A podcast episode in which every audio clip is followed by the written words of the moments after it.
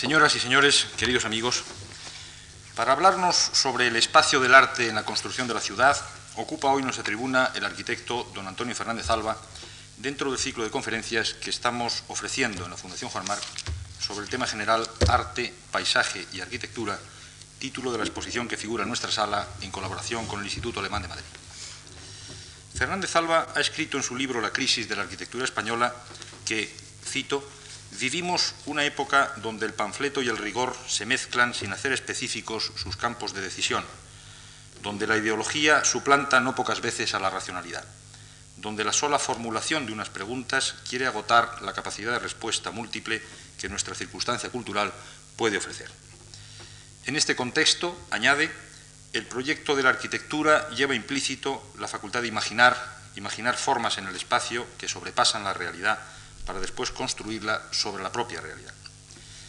Estos dos párrafos definen, a mi juicio, con bastante precisión el pensamiento de uno de los arquitectos españoles más reputados, el señor Fernández Alba, quien a través del ejercicio de su profesión, de su vocación pedagógica y de la reflexión crítica sobre su tiempo, se ha convertido en un verdadero hombre de cultura uno de los más respetados de nuestro entorno actual.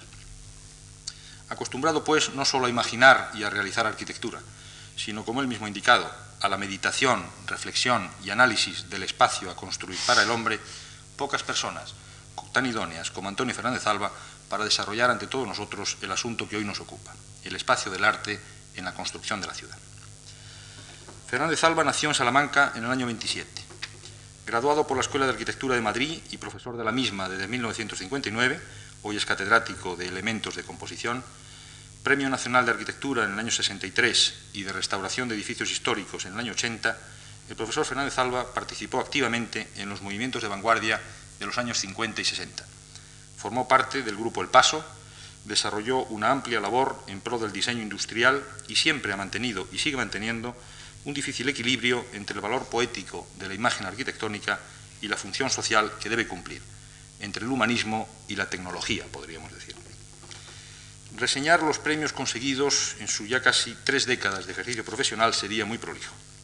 A él se deben equipamientos pedagógicos y centros universitarios, centros culturales, centros religiosos, edificios administrativos, conjuntos de habitación y urbanismo, centros asistenciales y hospitalarios, equipamientos industriales, viviendas individuales, diseños de interiores, remodelaciones y restauraciones de monumentos y conjuntos históricos, como el Centro Cultural Reina Sofía, parcialmente inaugurado ayer mismo, etcétera, etcétera.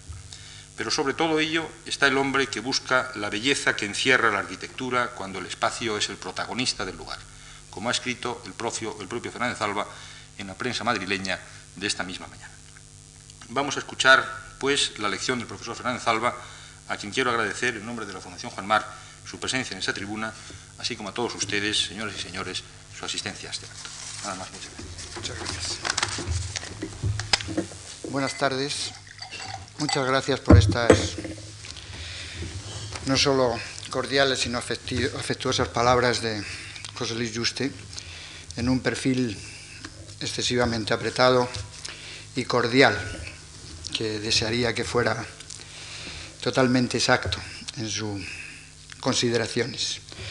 Muchas gracias por la invitación a participar esta tarde en una serie de comentarios que con motivo de la exposición que se celebra en la Fundación, relacionando los problemas del arte, de la arquitectura y del paisaje, pues parecía oportuno el traerles a la consideración de ustedes. Son indudablemente algunas reflexiones, como señalaba José Luis Juste, cuando hacía esta presentación, que son de mi interés y que al ser de un campo de interés personal, me parece que era una mínima atención hacia las personas que tienen la amabilidad de venir a esta serie de actos culturales. Es decir, era transmitirle una serie de inquietudes y una serie de consideraciones que probablemente entran dentro de los lugares comunes, pero que tienden un poco a hacer patente la necesidad de buscar precisamente en esta mirada del arte unas nuevas opciones, unas nuevas salidas, o por lo menos para que se nos explique el caos, las situaciones críticas en las que vivimos y en las que nos encontramos en el ámbito del espacio físico de la ciudad contemporánea. Por lo tanto, estas consideraciones, insisto, es ver cómo la mirada del arte, en un término amplio, no solamente en lo que podría ser la mirada del pintor, del escultor o del artista más o menos cualificado, sino la mirada del arte en general como principio de la libertad quizá más espléndida que tiene la condición humana, nos favorece para la interpretación de la vida en un espacio físico, en esta segunda naturaleza que constituye el contexto urbano en la ciudad moderna en que nos vivimos, en que vivimos.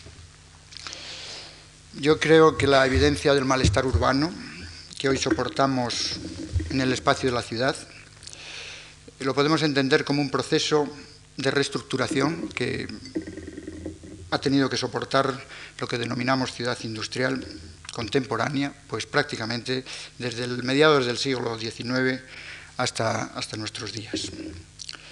Este proceso, este desarrollo, se viene configurando por lo que atañe a la formalización del ambiente donde vivimos como un mecanismo de interacción y de adecuación de todos estos cambios, de todos estos sistemas, y que permite o que pretende, de alguna manera, esta, esta convulsión de fenómenos, pues dar acogida a las nuevas formas de vida, a la nueva división del trabajo, a todo el espectro social que, en definitiva, se desarrolla en este conjunto de acciones urbanas y que constituyen un paisaje inédito, indudablemente en la historia de la ciudad, que más o menos podemos adjetivar como ciudad industrial o como ciudad de las sociedades industriales avanzadas o como ciudad moderna. Indudablemente este proceso a todos nos, nos oculta que la introducción de modelos nuevos, pues dentro de los sistemas establecidos, es una operación que lleva sin duda a una alteridad, a unos cambios. Y esta alteridad y estos cambios los podemos sufrir y soportar pues, a niveles personales, a niveles sociales, a niveles colectivos.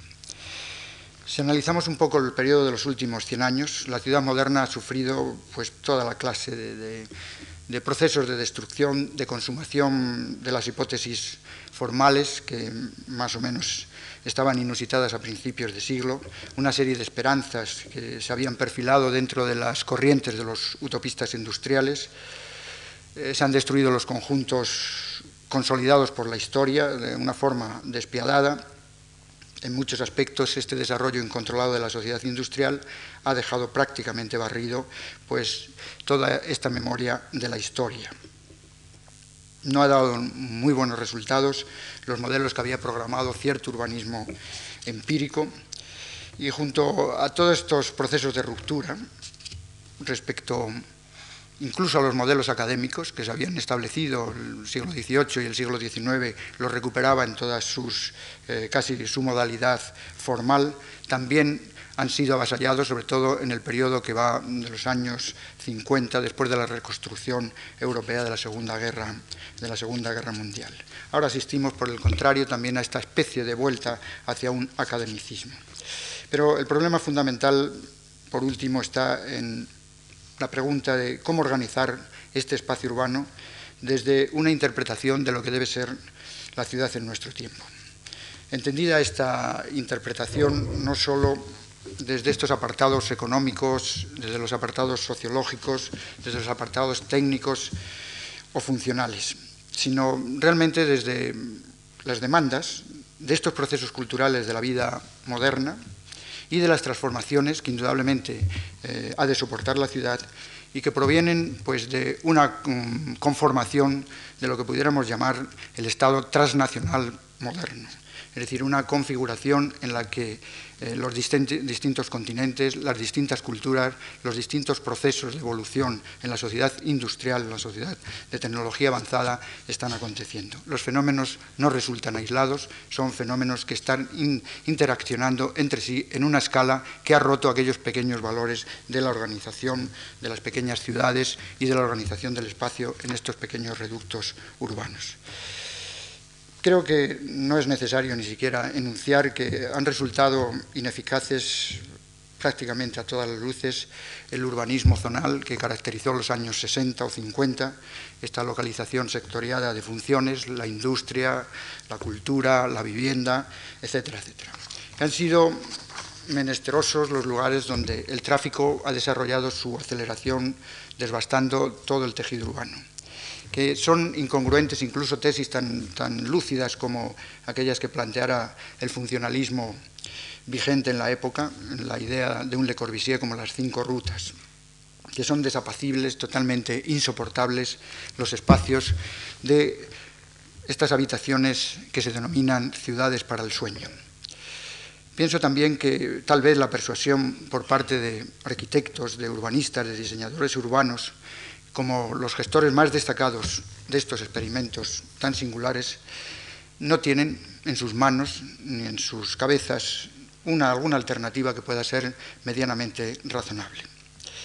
En estos momentos, en los últimos cinco o seis años, aparecen unas especie de alternativas más simbólicas que, que reales, que pretenden con reproducciones de revival más o menos trasnochados, eh, optar por esta especie de solución para la ciudad un poco más tranquila, en donde el símbolo, los aspectos formales tengan una incidencia mayor que todas estas técnicas producto de una planificación desgarradora en la que, por ejemplo, el automóvil era el protagonista de la ciudad. También en los centros escolares, esto es evidente, totalmente eh, marginados de una realidad y de una posibilidad de colaboración de los grupos de las inteligencias jóvenes, se encuentran en discusiones académicas totalmente banales, entretenidos por una publicidad de profesores o maestros que son personajes más dados un poco a la, a la parodia, intentando por un lado recuperar esto que llaman la autonomía de la arquitectura o la heterodoxia de la arquitectura. Es decir, intentando en estas estructuras esclerotizadas gremiales de los arquitectos o de los diseñadores urbanos, pretender buscar alguna solución del proyecto arquitectónico de la ciudad. El espacio propugnado indudablemente por la arquitectura europea en el siglo XX, a principios de... nace en el contexto, y creo que es importante señalarlo, aunque indudablemente es conocido, nace en el contexto de un orden democrático burgués y de una moral heredada del pragmatismo calvinista protestante. Esta moral y este orden democrático burgués había hecho de la tradición un valor para explicar la sociedad. Planificación y previsión iban a ser las coordenadas espaciotemporales que iban a animar el espíritu mercantil de la época.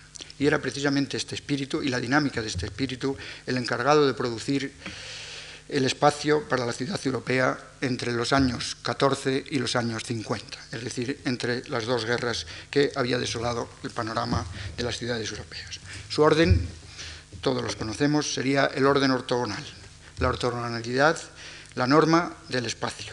Desde estos principios, evidente, todo resulta claro y preciso, planos horizontales y planos verticales. La composición estaría arreglada precisamente por esta verticalidad y esta horizontalidad, que en el ámbito de la ciudad pues, se justifica de una manera muy elemental, es muy fácil los trazados de las ciudades y su crecimiento. Y en este sentido no es de extrañar, que conocen un poco, por ejemplo, Holanda, que sea precisamente este pequeño país el que aporte la gran lección neoplástica y que sea precisamente Mondrian eh, su mejor apóstol. Mondrian, en algunos de sus escritos y sobre todo en las manifestaciones de sus cuadros, se manifiesta inflexible en la búsqueda de un orden superior a través de la pintura. Una mirada ética, como ha señalado con bastante precisión Dora Valier, con unos medios estéticos. Mondrian llegaría a decir que todo aquel que no sabe comportarse en el espacio no sabe comportarse en los demás órdenes de la vida. Y vemos cómo en los primeros momentos de esta ruptura a través de la abstracción aparece ya esta manifestación crítica de la pintura, en este caso concreto, interviniendo en la normalidad y en la moralidad del comportamiento del espacio. Arquitectura y urbanismo se nutrirán para configurar este nuevo espacio urbano en, precisamente en el canto al ángulo recto. Si no, para comprobarlo, ahí está el mensaje de las rotundas geometrías de un Peter Out o un Ritbel. La naturaleza va a ser el lugar y la historia el tiempo por el que discurre la vida. naturaleza e historia, de nuevo, recuperar estos dos binomios que habían sido un poco abandonados a partir del siglo, mitades del siglo XIX, naturaleza e historia operan de nuevo sobre el plano de la ciudad, en busca de un concepto mediador que permita inscribir la ciudad dentro de un código que regule esta serie de alfabetos dispersos que ya están anunciando las diferentes manifestaciones plásticas. Será de nuevo a través precisamente de la pintura y de la escultura este, esta efervescencia en la cual la ciudad se va a encontrar un poco desolada y en algunos aspectos y en algunos momentos un poco confusa para poder interpretar toda esta serie de manifestaciones plásticas.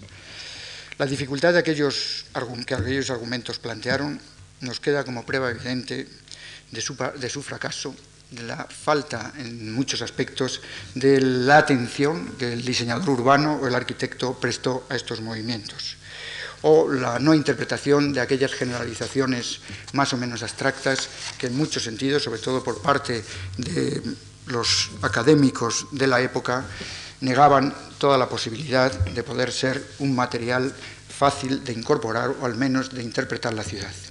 De todo aquello quedó y queda todavía un cierto regusto por la nostalgia del orden que ante tales acontecimientos existía.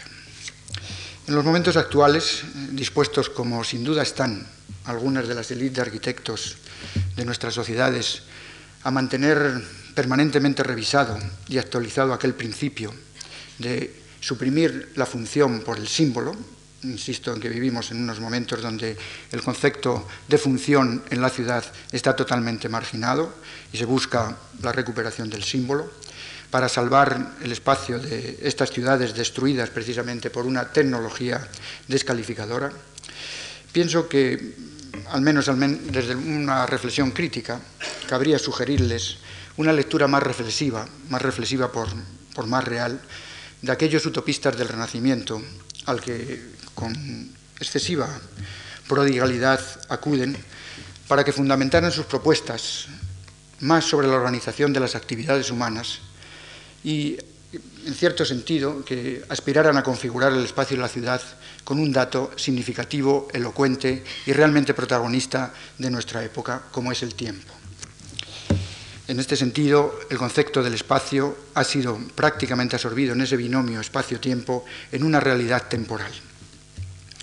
La distinción singular, otra serie de consideraciones, entre los problemas prácticos y estéticos, funcionales y formales, parece que no son unos binomios que puedan seguir siendo argumentos que polaricen esta gestión del proyecto moderno de la arquitectura. Se sigue indudablemente con un cierto candor mostrando en algunos de los ejemplos actuales de la arquitectura dentro de la ciudad que efectivamente se hace necesario recubrirlos de estos eh, datos de funcionalidad en algunos. Por ejemplo, la intervención de la autopista urbana, todavía se sigue creyendo el, el protagonismo del coche, esta utilización de estos grandes contenedores como son los, los, grandes almacenes, es decir, estas islas comerciales en la ruptura de los tejidos de las ciudades, etcétera, etcétera. Pero pienso que esto y la recuperación de ciertos aspectos simbólicos de la ciudad, como muestran las corrientes últimas del posmodernismo, están ajenas desde luego a una crítica, a una crítica libre de, de lo que la ciudad y los comportamientos en la ciudad son. En cierto sentido, se presentan, puesto que entran dentro de los grandes campos editoriales, de, las revistas de arquitectura o de las publicaciones de arquitectura, donde se, se montan pedestales verdaderamente grotescos de figuras completamente marginales en cuanto a la reflexión del espacio, de capillas ideológicas que encubren ciertos aspectos quizá del industrialismo más feroz, o grupos de presión corporativa que no desean perder los privilegios que a ellos les compiten. Creo que romper con estos esquemas y abordar una concepción menos dogmática, implicada en los territorios reflexivos que el arte nos presenta, ante la ciudad, a mi modo de ver, si no una alternativa, por lo menos puede ser una iluminación. La construcción de la arquitectura de la ciudad se verifica hoy con una atención primordial hacia aquellos modelos estereotipados que ejerce el poder dominante. Por ejemplo, el poder de los monopolios. los grandes edificios bancarios, por utilizar un ejemplo trivial, son aquellos que de alguna manera eh, plantean el arquetipo más o menos ideal al cual hay que seguir después desarrollando en toda esta serie de estereotipos degradados que contiene la arquitectura en un tanto por ciento muy alto de la ciudad moderna. La lectura de estos brillantes ejercicios se hace por métodos alejados de un conocimiento directo. A través del medio impreso, hoy la revista mm, de arquitectura es prácticamente el mecanismo de comunicación que los estudiantes y los profesionales tienen. Este medio impreso es un método parcial, cuando no está sectorializado pues, por teorías prefabricadas o prefiguradas dentro del contexto de la letra impresa. Vienen en ciertos aspectos asumidos por una historiografía de tendencia o por un periodismo de glamour gráfico, que incitan en la mayor parte de las ocasiones a tener que aceptar lo que son las matrices culturales solo en términos de vocabulario formal, es decir, en definitiva, no pasar de la fachada, dejar que el espacio se siga configurando como un aspecto totalmente gratuito o con unas eh, secuencias simbólicas más o menos de alegorías. Es una consecuencia evidente, a mi juicio, de a una investigación permanente sobre el espacio. Es una consecuencia, una renuncia a, por parte de ciertos diseñadores urbanos, a una investigación más rigurosa que eluda este gesto de que tener que proyectar fingiendo la realidad. Y esto es un hecho que en la ciudad actual se da. El proyecto de la ciudad resulta difícil enunciarlo sin tener que referirlo a un tema que el mundo del arte lo descubrió de una manera primigenia, sin referirlo al problema de la abstracción. Vivimos hoy, queramos o no reconocerlos, en el medio abstracto que suscitan las categorías plásticas de las primeras vanguardias.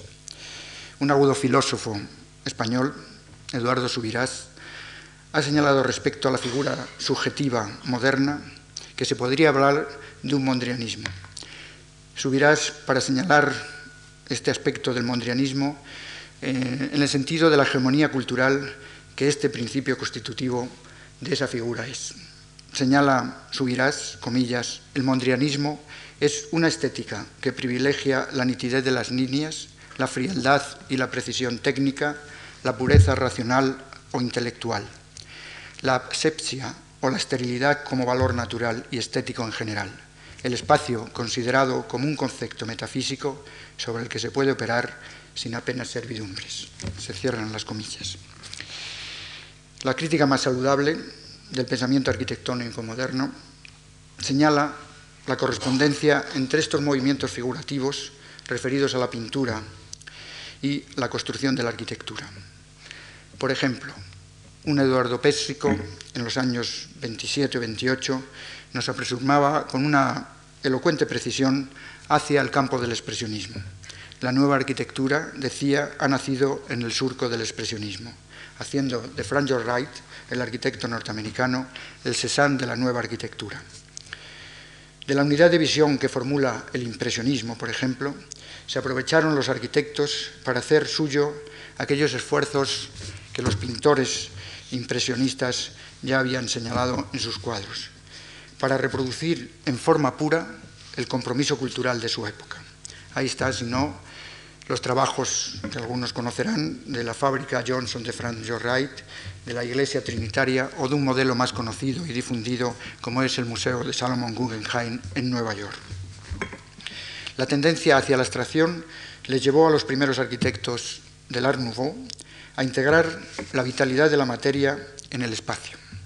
El Art Nouveau va a ofrecer al espacio de la arquitectura los nuevos ideales figurativos y así lo van a hacer patente, por ejemplo, en la composición de sus fachadas, en la forma de recuperar lo simbólico traducido de, cierto modo, de cierta manera de los aspectos decorativos de la naturaleza, de la integración de la abstracción plástica y también incorporando precisamente a la técnica constructiva aspectos que no se habían mm, elaborado prácticamente desde la construcción del gran artificio gótico de las catedrales.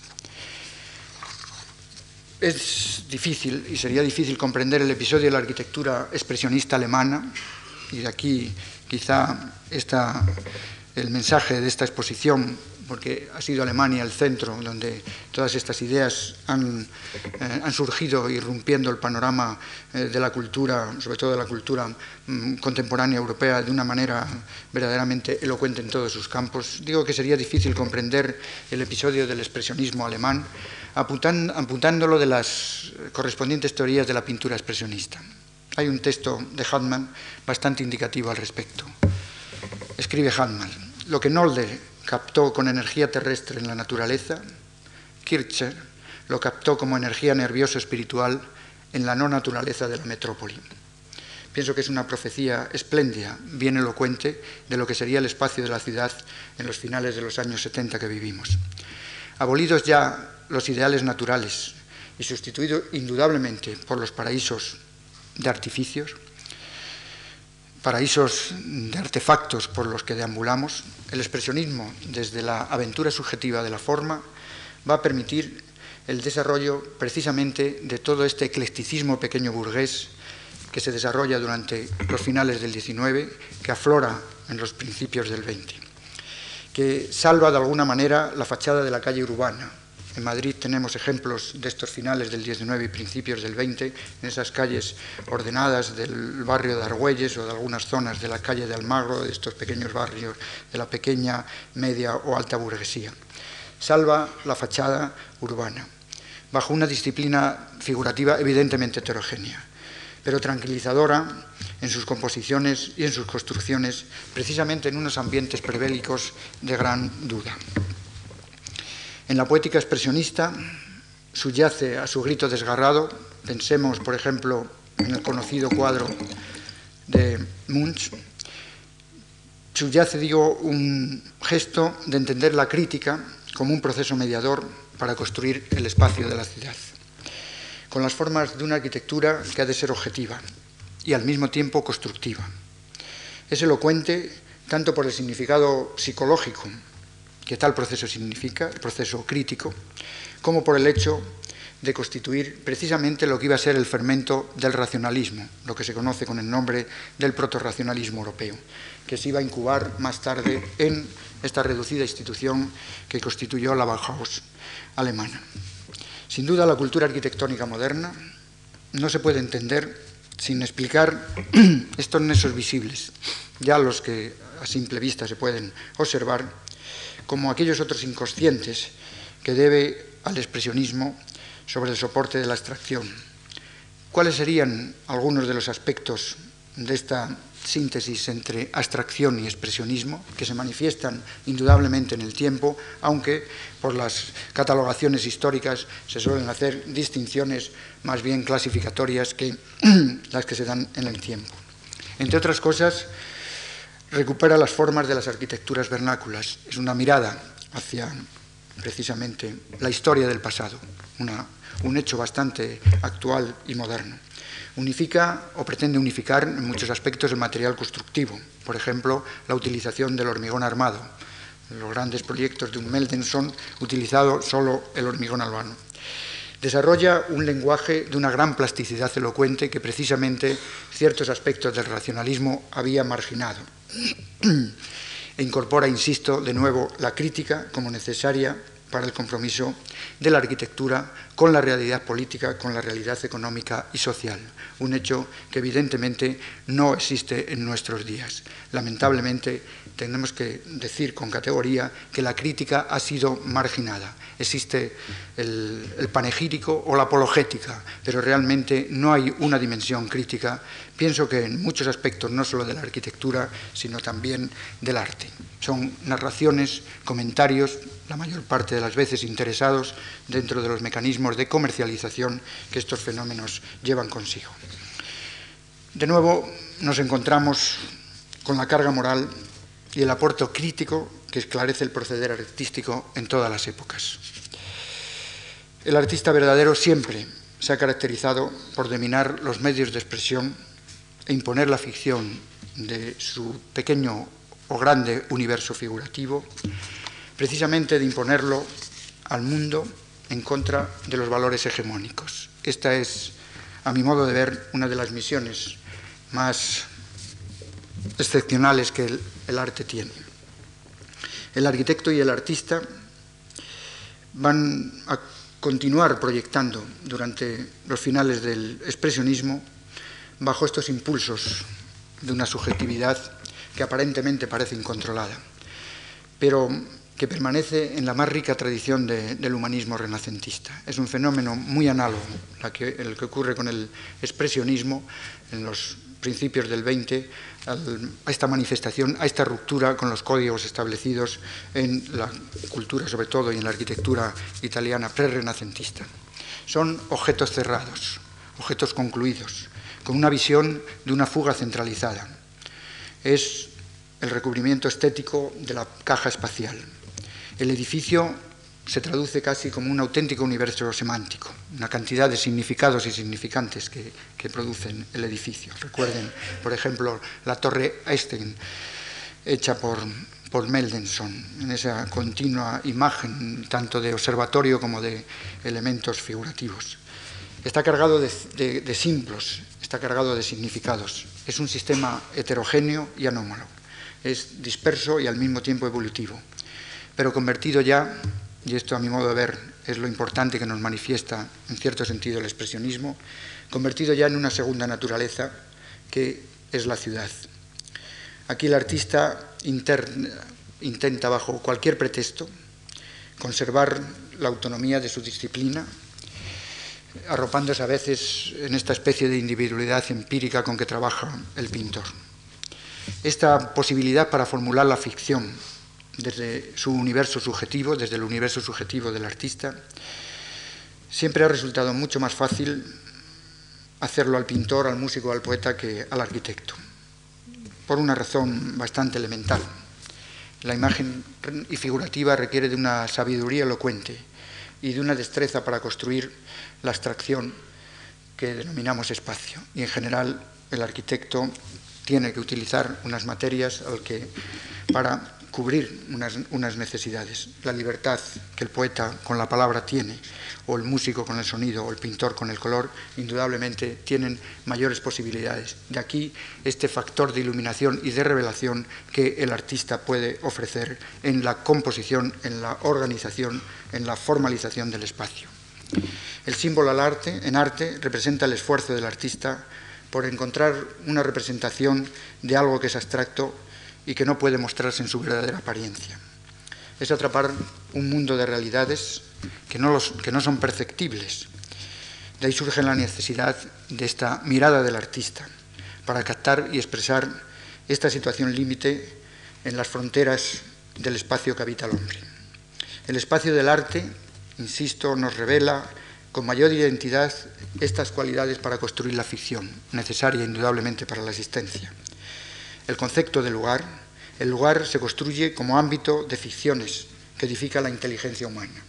Si no, piensen ustedes en lo que es el espectáculo de la Plaza de San Marcos o por utilizar un ejemplo más próximo, el Parque Güell de Antonio Gaudí. Cito Antonio Gaudí, es estaño constructor de lo que yo me atrevería a decir el constructor del espacio escondido el arquitecto, a mi modo de ver, más singular, donde se da esta realidad de la construcción del espacio en la ciudad contemporánea a través de la incidencia o a través de los grandes chapuzones en el arte de nuestro tiempo. Extraño constructor, digo, de ese espacio escondido. Este arquitecto singular, que junto con Frank Wright, el arquitecto norteamericano, constituyen los hitos universales de la espacialidad moderna y me atrevería a decir que de la espacialidad contemporánea. Su obra nos ha dejado evidente el discurso del inconsciente en la arquitectura, otro de los aspectos revelados también por la pintura en los principios del siglo. Los vínculos que sus espacios manifiestan de una manera muy directa con el surrealismo son más que evidentes. Su genialidad creadora le permite formalizar y materializar en el espacio las reflexiones críticas modernas, a mi modo de ver, más significativas del sentimiento simbólico que alberga del espacio. voy a detenerme brevemente en algunas consideraciones en torno a la obra de Antonio Gaudí. El pensamiento artístico de Antonio Gaudí tiene un papel anticipatorio para la arquitectura. En primer lugar, restablece los parámetros antropológicos en la formalización y la construcción del lugar, que no es lo mismo el concepto de lugar que el concepto de habitación o el concepto de espacio tal y como se desarrolla en todo este proceso de la, de la, construcción contemporánea, de la vivienda masiva, de las ciudades alteradas, etc. No existe el lugar en general en la ciudad contemporánea.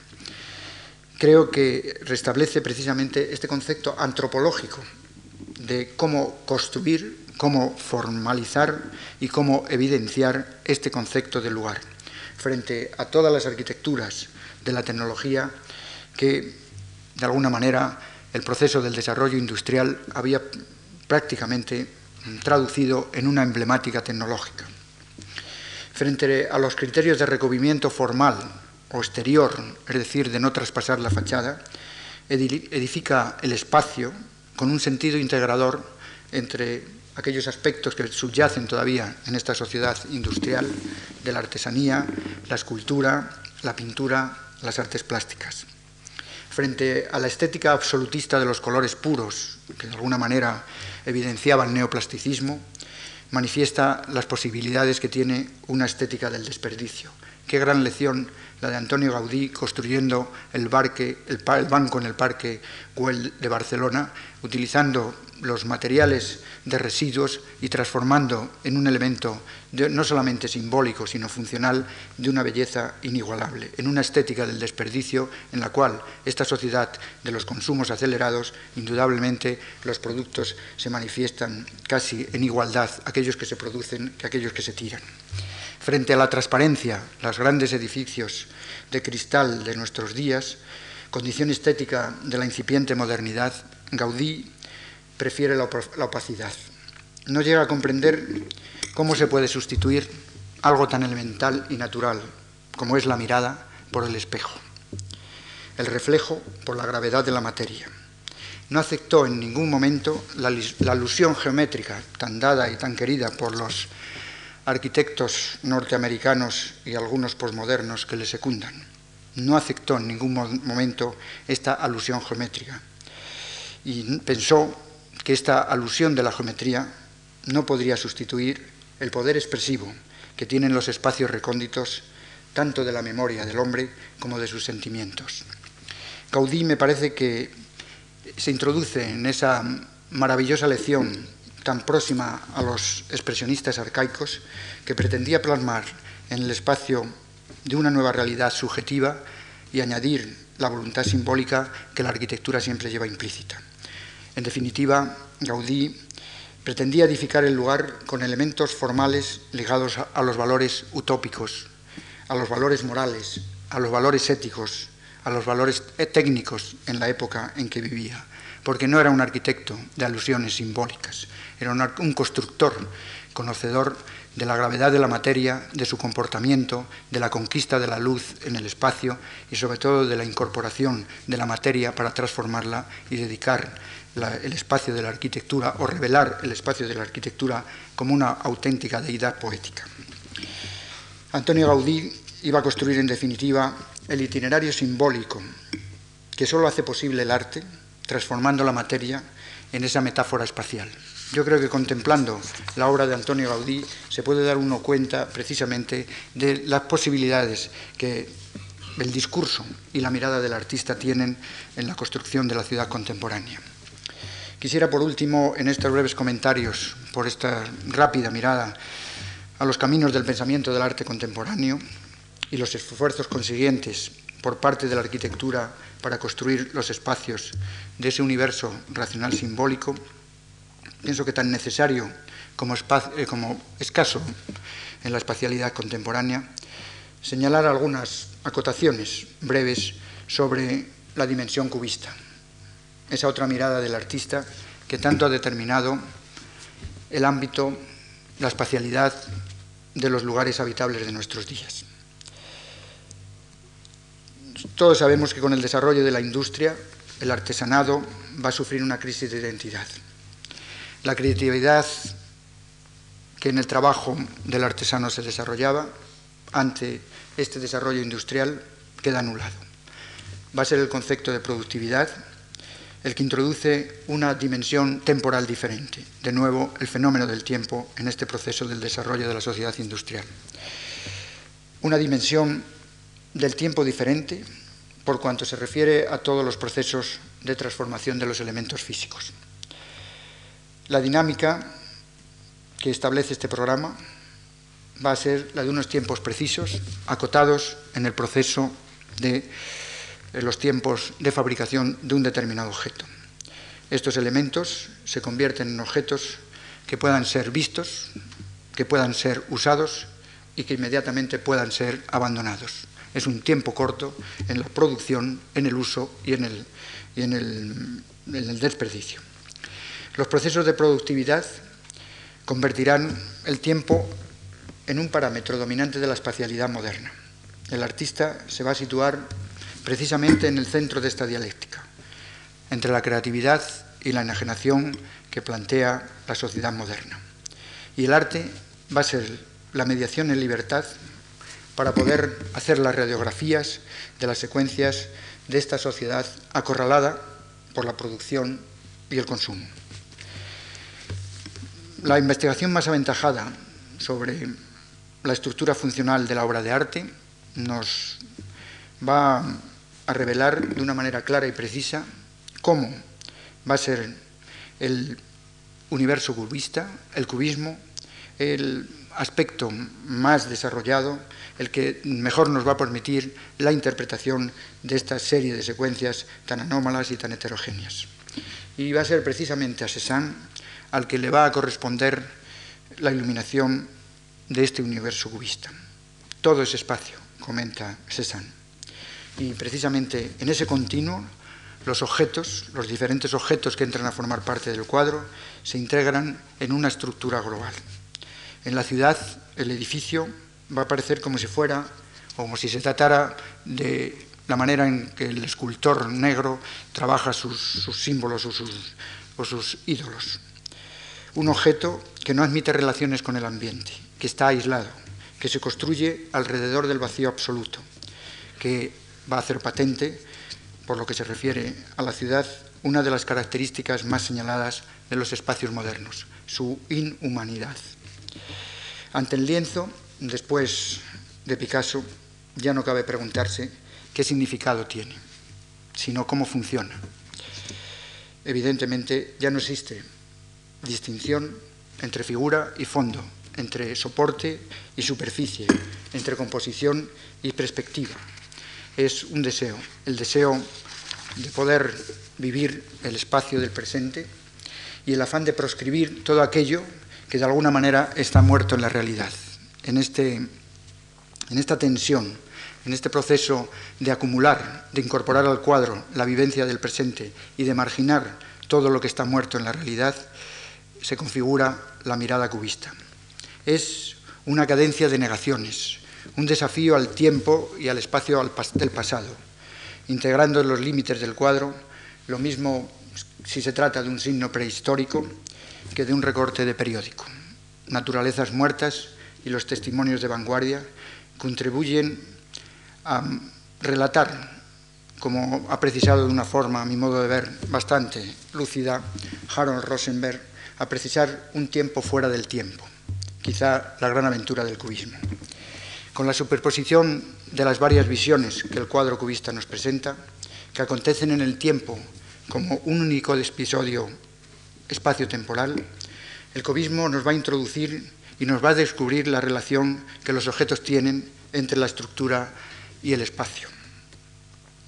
No se imita lo que se quiere crear, va a puntualizar Braque. Y es a partir de este momento, a partir de esta literatura de denuncia, en el que se abrirá la veda de los nuevos lenguajes. Ese cúmulo de itinerarios diferenciados, pienso que en los que aún nos encontramos laberintos espaciales, a veces cerrados, a veces abiertos, unas veces concretos, otras ambiguos, a veces reconocibles, otras ilusorios. Sin duda el cubismo ha sido la más radical y hermosa de las revoluciones en el espacio moderno. La función mediadora del arte aquí, desde el episodio cubista, nos aproxima al gesto de libertad tal vez más elocuente que conoce la inteligencia humana en esta selva enajenada de la sociedad industrial. Analizando los trabajos desde Quirico a Mondrian, desde Le Corbusier a Marcel Duchamp, trabajar en el espacio no será ya transfigurar la realidad, sino transformar esta realidad dentro de su propia estructura.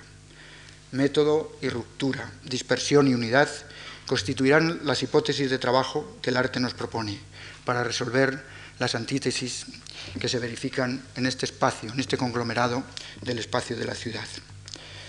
A través del diagnóstico del cubismo se nos permitirá entender la ciudad en una cuarta dimensión, hecho no reflejado en los, artes o las manifestaciones plásticas, tanto de la escultura como de la pintura en las épocas anteriores.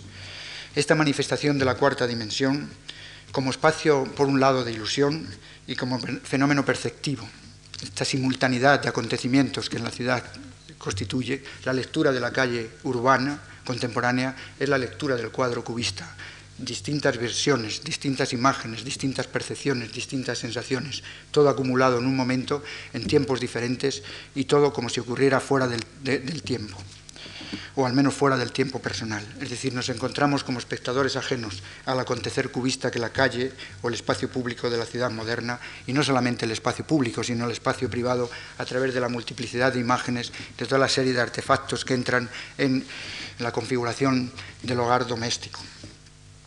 Nos va, por lo tanto, a, precisar esta lectura como espacio de ilusión y fenómeno perceptivo, como un lugar por el que debe discurrir la imaginación y también por donde se puede hacer patente la memoria y poder percibir los sentimientos. En una amalgama de todas estas sensaciones, indudablemente está siempre presente la mirada del cubismo.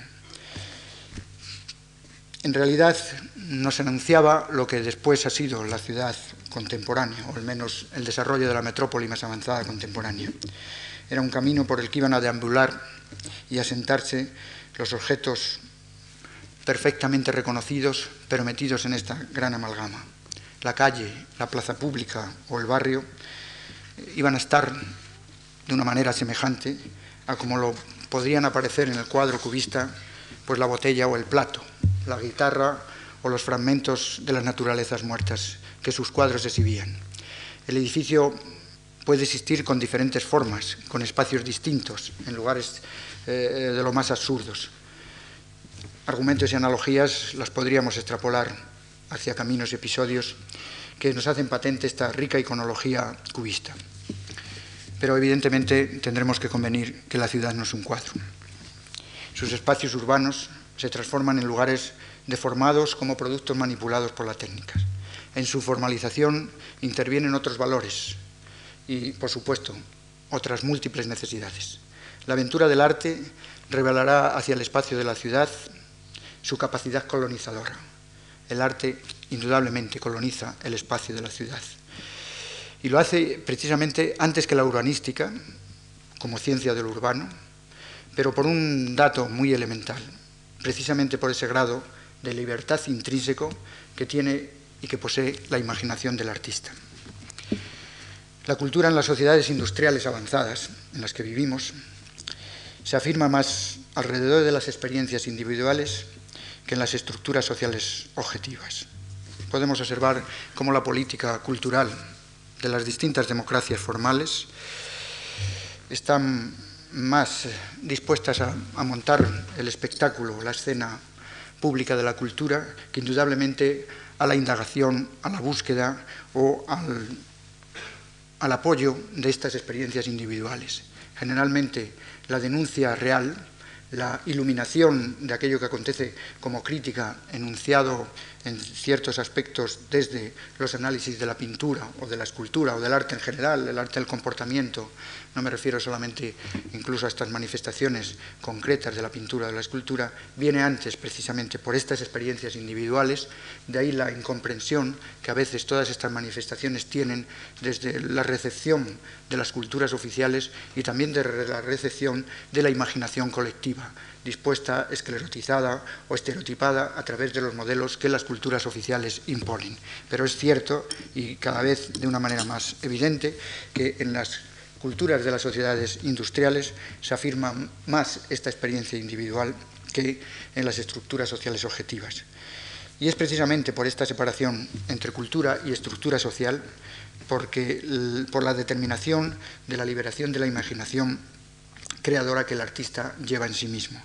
Precisamente por estas manifestaciones artísticas es por las que nos pueden ofrecer unas marcas, unos modelos de referencia más libres para la comprensión de todos estos fenómenos temporales que requiere el ámbito de la ciudad. Es más eh, positivo mirar a cualquier eh, literatura de tipo sociológico desde el campo de la sociología urbana que interpretar el acontecer que en un cuadro está manifestando como diagnóstico de la ciudad. Más fácil y probablemente eh, menos, menos comprometido. No se trata, por tanto, y no querría que de mis eh, palabras se, llevara, se llegara a la impresión de que de lo que se trata es de una eh, vuelta a la integración de las artes o a una recuperación del objeto artístico puesto en un determinado espacio banal, allí donde la arquitectura no tiene capacidad para elevar a categoría de arte el artefacto o el edificio. No se trata, por tanto, de incluir el objeto artístico en los vacíos de la ciudad, ni de una nueva integración escatológica de un nuevo artesonado, un artesonado plástico como el que está surgiendo en, nuestras sociedades. Lo entiendo este proceso, esta mirada del arte, como una atención y un entendimiento a los episodios que la fenomenología de, las artes nos proporciona, puesto que son testimonios y documentos del acontecer de nuestro tiempo y al mismo tiempo ofrecen un carácter anticipatorio en sus manifestaciones plásticas. A través de este entendimiento y de esta atención, del acontecer de nuestro tiempo, con este carácter anticipatorio que el arte tiene en las manifestaciones plásticas, me parece que encierran una mirada no muy mm, eh, divulgada hasta el momento, o por lo menos con una mirada más complaciente, una mirada casi del artista creador, del genio creador, más que de las posibilidades que tiene el arte de ser integrado en la sociedad contemporánea. Asistimos en el panorama de arte de hoy a una tendencia que reseña un marcado interés dominado por la nostalgia. En principio, y esto lo creo que lo podemos ver en las exposiciones que en una ciudad como Madrid se manifiestan, en las diferentes manifestaciones que hay, eh, aparecen diversidad de discursos y diversidad de, de manifestaciones plásticas. Una de ellas es esta nostalgia surrealista. Hay un cierto apego también por redescubrir de nuevo los planos de la abstracción. Acabamos de asistir aquí en Madrid y en esta propia fundación a dos manifestaciones, más o menos en este sentido. Una atención, de nuevo, por las iluminaciones cubistas, junto a una tensión por reconquistar en las narraciones y descripciones del neoexpresionismo la crítica sepultada de una sociedad que apenas tiene percepción de lo que le ocurre. Yo creo que este es un fenómeno muy característico de nuestros tiempos, sobre todo a partir de los años, de los años 75, esta manifestación múltiple de esta recuperación nostálgica del surrealismo, este entendimiento atractivo hacia la abstracción, esta especie de volver a mirar el cubismo desde otras lecturas y este campo amplio en el cual se manifiesta casi toda la pintura joven contemporánea de este neoexpresionismo crítico el fenómeno más peculiar de la edad moderna, pienso que ha sido la pérdida del yo, la destrucción del yo burgués. Y me parece que, sobre todo en las lecturas expresionistas, pero quizá adentrándonos en el objeto del análisis en estos momentos, pero en las lecturas de este neoexpresionismo está patente de una forma permanente la lectura de esta destrucción, de este concepto de colapso, de esta pérdida del yo burgués. Son los síntomas evidentes por los que discurre la fantasía en el proyecto del espacio de la ciudad hoy día. Se intenta la recuperación simbólica del lugar, la recuperación de los estilos. Hay una evidente y manifiesta nostalgia por la historia. Hay un énfasis por la arquitectura de autor. ¿Cuántos pedestales para cuántos arquitectos? El papel que juega el arte como referencia a la construcción del espacio es, ya lo he señalado antes, de carácter anticipatorio. Es de señal de evidencias, de caudal de revelaciones, pero pienso que también es sedimento de reflexiones y de descripciones de las reminiscencias que quedan en la memoria. Su lectura permite recuperar algo que yo pienso que la novela ya lo había hecho en los, en los principios de siglo. La lectura del cuadro, de la escultura, del acontecimiento artístico, permite recuperar esos documentos archivados en esa memoria involuntaria, que como digo no lo reveló ya la novela, y que como en la narración escrita, también en el cuadro, nos permite distinguir en la ciudad los episodios que son más significativos de aquellos que pueden ser más arbitrarios, pero también de aquellos episodios que son más decisivos. El proyecto del espacio urbano desde la mirada del arte nos acerca a una visión más emocional, que es un hecho que está totalmente desterrado de la mirada de la ciudad contemporánea.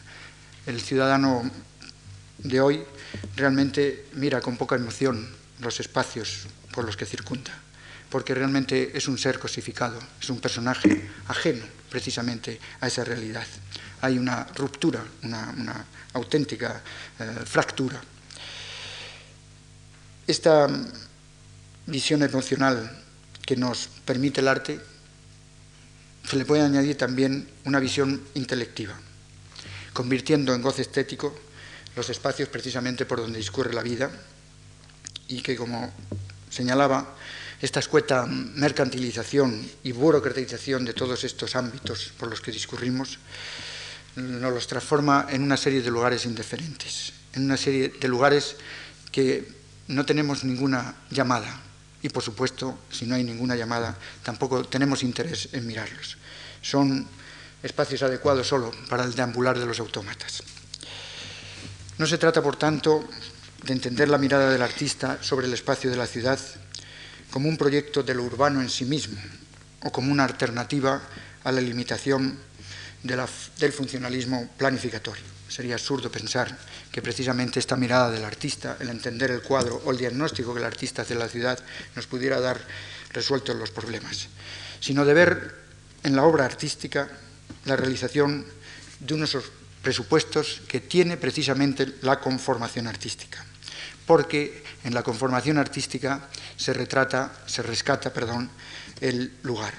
El cuadro, en el fondo, es la construcción de un lugar, de un lugar imaginario, pero que está haciendo referencia a toda una serie de circunstancias que el artista las transforma, las revela y les da una nueva dimensión. Pero rescata el lugar. Antes el lienzo en blanco no es nada. Cuando aparece el cuadro es un nuevo lugar. Y rescata el lugar de la trivialidad de los usos, del tiempo enajenado y de los sentimientos adormecidos. A través del arte pienso que podemos llegar a tener las vivencias máximas del espacio. De estas vivencias como lugares para convivir en la ciudad y conciliar casi nada el ejercicio de la vida dentro o alrededor de unas arquitecturas con sentido. Observando la exposición que se presenta aquí en la Fundación, se pueden ver en algunas de estas esculturas o alguna serie de eh, tratamientos plásticos que se hacen en los espacios urbanos, el fondo de la arquitectura como telón mediocre y vulgar, apareciendo reluciente el objeto escultórico.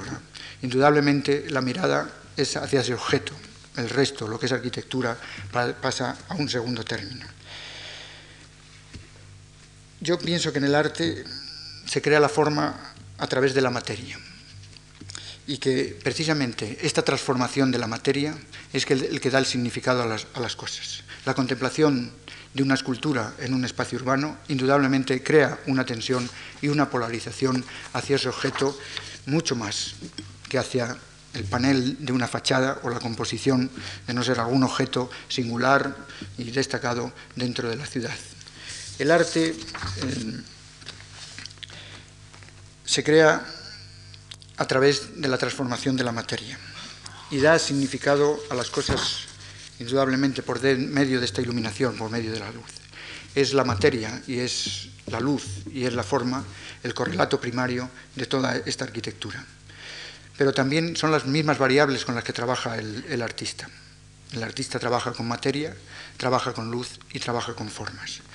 El artista en la construcción del espacio de la ciudad no debe ser requerido para suplantar mediante una serie de cosméticas tangenciales la ausencia precisamente de lo arquitectónico, sino para contribuir a cualificar los valores espirituales y estéticos de este espacio. Revelar lo desconocido al proceder técnico, que evidentemente tiene otras características y que resulta muchas veces difícil implicar una técnica precisa, una función, una necesidad, el, poderle revelar en el propio ejercicio de su construcción esa cualidad artística que tiene. Y al mismo tiempo formalizar un mundo de objetos que sin el proceder artístico no podrían existir. Es decir, sin la mirada del artista, los objetos que vemos en la ciudad, que forman parte de nuestro itinerario diario o de nuestra convivencia, no tendrán ningún sentido. El artista desde estos encuentros contribuye a consolidar no solo lo que son las experiencias formales de la arquitectura, sino a identificar, insisto, la cualidad del espacio. Disfrutar del espacio es tener conciencia de la experiencia vivida en un determinado lugar. Recordamos el espacio cuando hemos tenido sentido y conocimiento del lugar. Es llegar a comprender y desentrañar el misterio que lleva y que encierra así el artificio técnico, de su aleatoria composición, de su grado aparente de ambigüedad, cuántas veces toda esta serie de objetos no llegamos a entenderlos, de poder integrar en definitiva los componentes básicos de toda buena arquitectura, transformar lo que es la extracción del espacio en lugar para la existencia. Desde esta o desde una mirada hacia la historia más reciente, los grandes episodios del pensamiento artístico contemporáneo que más han influido sobre el espacio de la ciudad, a mi juicio, son tres. La abstracción, el surrealismo y el cubismo. Creo que han dejado bien patente que los ideales naturales de las épocas precedentes han sido subvertidos y han sido revelados y han sido sustituidos por un paraíso de artificios. Y que esta significativa fractura, esta, significativo, esta significativa ruptura, ha conformado una nueva dimensión en el espacio urbano que habitamos. No excluyo que este espacio sea amargo y duro y a veces monótono y alienado y muchas veces inmisericordia y la mayor parte de las veces tal vez trivial pero querámoslo o no, es subsidiario sin duda de la realidad de nuestra época. Esta especialidad se presenta como una evidencia y frente a la actitud romántica que aspiraba a una naturaleza reconquistada para mitigar los excesos de la técnica, de la naturaleza hoy, pienso que nos queda el testimonio de su circunvalación, de aquello que más o menos nos rodea. El concepto de naturaleza ha sido superado. En nuestros días no se puede huir del espacio urbano, no se puede salir de la ciudad hacia la naturaleza, ni siquiera en esos exiguos reductos, reductos de una actitud más o menos romántica. El arte moderno nos está haciendo patente el entusiasmo por toda esta serie de artificios de la cultura urbana. Es un entusiasmo que a veces casi se traduce en ley. No podemos vivir ya sin el semáforo, sin la calle enunciada en sus múltiples, sin la televisión, sin los objetos eh, de esta serie de factores, de familias eh, cotidianas que tenemos a nuestro alrededor. Es decir, es una serie de artificios que han transformado esta primera naturaleza en una segunda naturaleza.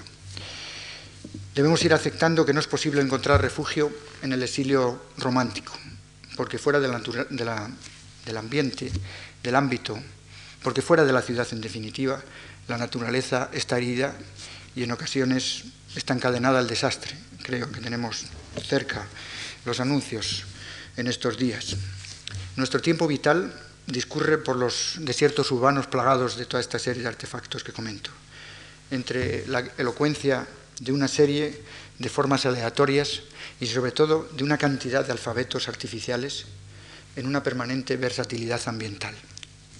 La calle el espacio interior de la vivienda está permanentemente cambiando, no solo a través de los medios de comunicación visual, sino a través de toda esta serie de productos que indudablemente inundan nuestro, nuestro tejido y nuestro epitelio vital. El retorno hacia el espacio de la ciudad por las comunidades industriales es uno de los fenómenos más característicos y que da, de hecho, lo ha dado ya, un nuevo sentimiento al espacio. Fuera de la ciudad, como ocurría en la Edad Media, acecha el peligro. En este sentido ya los, simbolistas franceses lo habían anunciado, la época de la naturaleza ha pasado. El cobijo que prestaba el medio natural tiende a ser sustituido por un ambiente artificial. Y tendremos que admitir que el arte en el siglo XX nos ofrece en este sentido una cantidad de caminos y de interrogantes llenas de perspectivas múltiples. Muchas de estas manifestaciones nos demuestran que la inteligencia técnica aplicada al diseño del espacio de la ciudad concluye, por lo general, en una serie de objetos arquitectónicos como parte integrante del sistema de dominación general. Si observamos, por ejemplo, la calle, el elemento de diagnóstico más fácil, podremos ver cuáles son los hitos conmemorativos de nuestra época, los productos de los monopolios que de alguna forma elevan sus grandes monumentos, los instituyen en la ciudad y el resto del urbano, las señas de identificación del urbano aparecen, aparecen o desaparecen mitigadas a través de estos grandes conjuntos. Es decir, que esta la edificación de la arquitectura como parte integrante del sistema de dominación general. Todo es transitorio y provisional. El espacio de la ciudad se formaliza como un lugar de transición, en lugar de ser un lugar de encuentros. Y así nos lo revelan las últimas arquitecturas. Las últimas arquitecturas pretenden elevar lo efímero a categoría de estilo. Es curioso observar algunos de los eslogans de estos arquitectos. No vendemos espacios, proporcionamos estilos. Proclaman las Star System de la arquitectura contemporánea.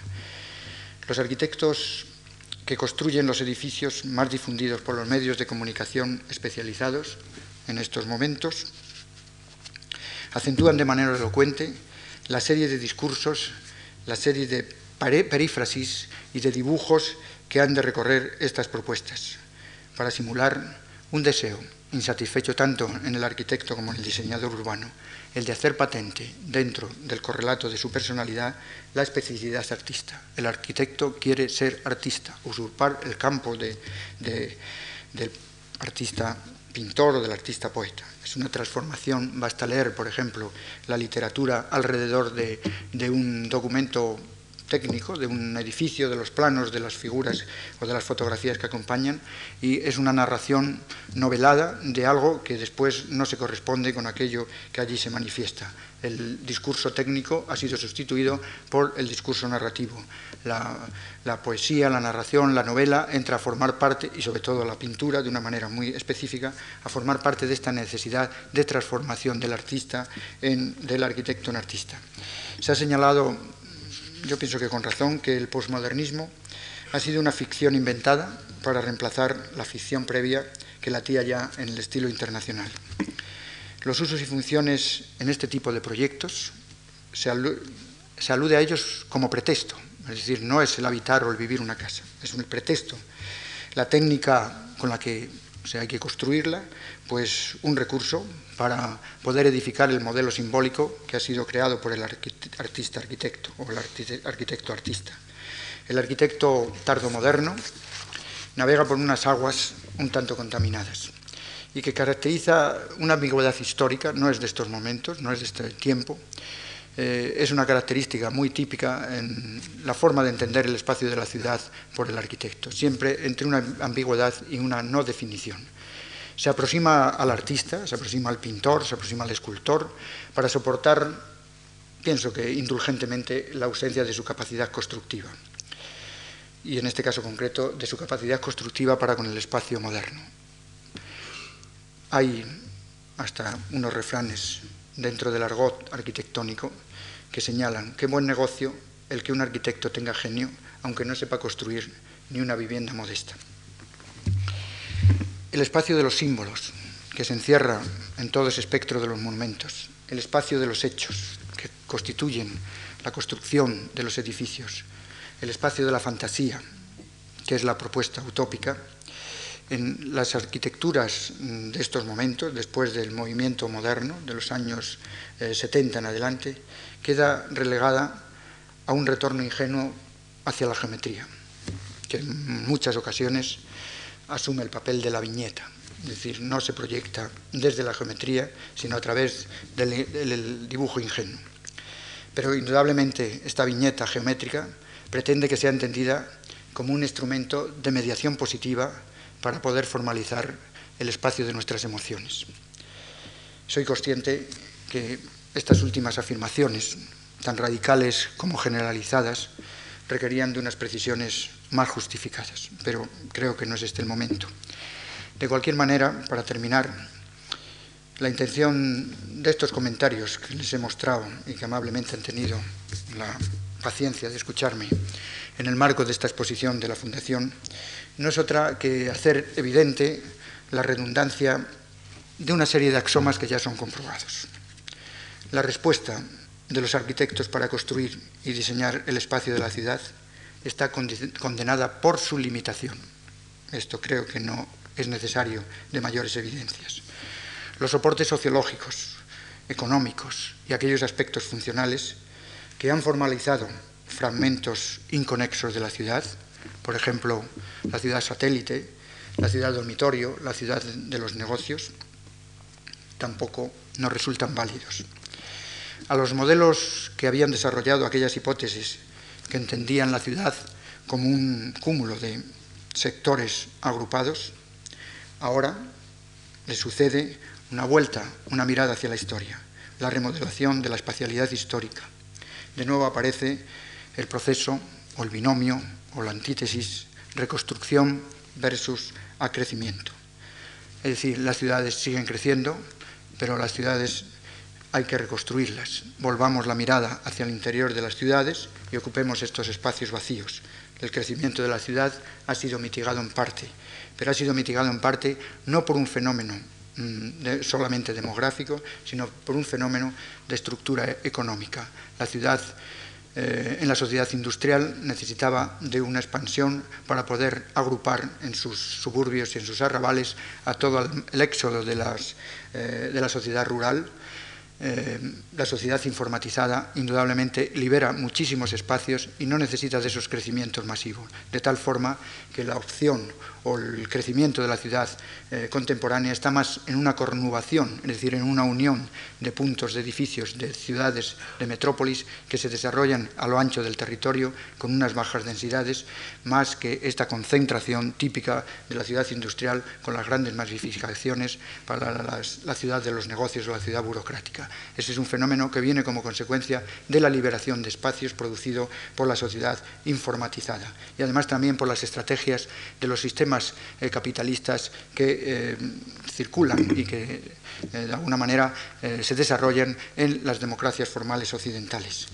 Insisto que la estrategia no forma parte de una conquista cultural hacia los espacios de la ciudad, es decir, reconquistar los espacios de la ciudad perdida no es indudablemente entra a formar parte de una nueva sensibilidad, pero no es una conquista de la cultura de ir a recuperar estos espacios, ni es el resultado de una serie de opciones teóricas en torno a la ciudad. La recuperación del vacío histórico es la opción de los ajustes de inversión y de reconversión económica en la producción del suelo urbano, en las sociedades, como señalaba antes, de informatización creciente.